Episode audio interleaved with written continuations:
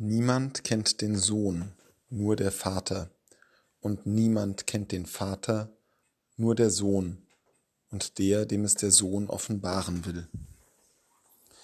Das wunderschöne Gebet Jesu, ich preise dich, Vater, weil du all das den Klugen und Weisen verborgen hast, was wir bereits am vorletzten Sonntag gehört haben, geht weiter mit dieser Feststellung, dass nur der Sohn den Vater kennt und nur der Vater den Sohn kennt. Da kommt zum einen die sehr intime Beziehung zwischen Vater und Sohn zum Ausdruck, die wir etwas hilflos umschreiben mit einem Gott in drei Personen. Was dieses ein Gott in drei Personen vor allem zum Ausdruck bringt, ist die Intimität, die dort herrscht. Gott ist Liebe, schreibt der Apostel Johannes in seinem Brief. Und Gott ist Intimität, Gott ist das volle Erkennen, kann man aus diesem Abschnitt im Matthäusevangelium herauslesen.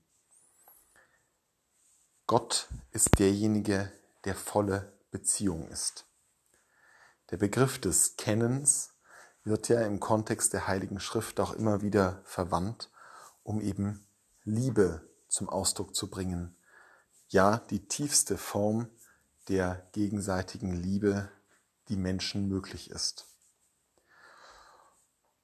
Und diese Beziehung, die innerhalb Gottes herrscht, strahlt aus auf den Menschen.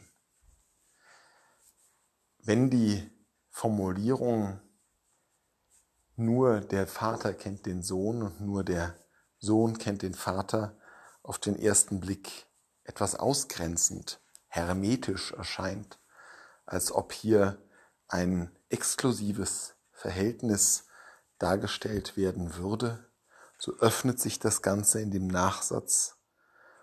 Und derjenige kennt den Vater, dem der Sohn es offenbaren will.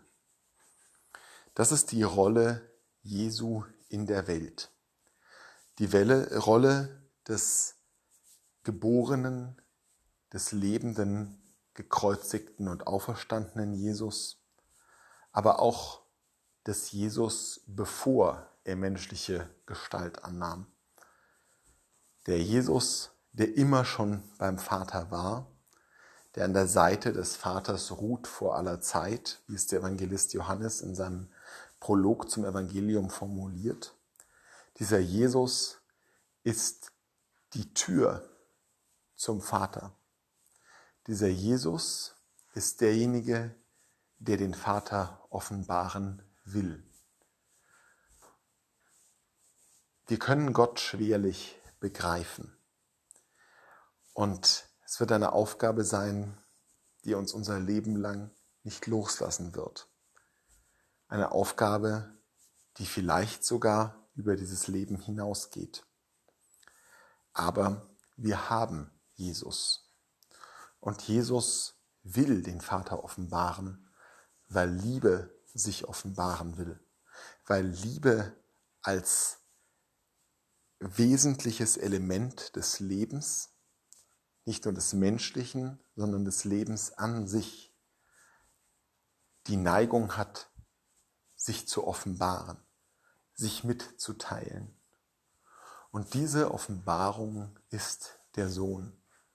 Der Blick, den wir auf Jesus richten, auf sein Wirken, sein Tun, sein Handeln, sein Sein, dieser Blick kann uns immer wieder die Liebe vermitteln, die Gott ist. Das Ziel der Offenbarung Jesu Christi ist die Offenbarung der Liebe Gottes. Unser Blick auf Jesus Christus sollte immer wieder diese Liebe in uns entfachen, so klein, hinfällig und unauffällig sie auch sein mag, Sie ist Anteil an der Liebe des Vaters. Und wenn wir ihn langsam Stück für Stück erkennen wollen, dann nur indem wir an dieser Liebe teilhaben, mitlieben.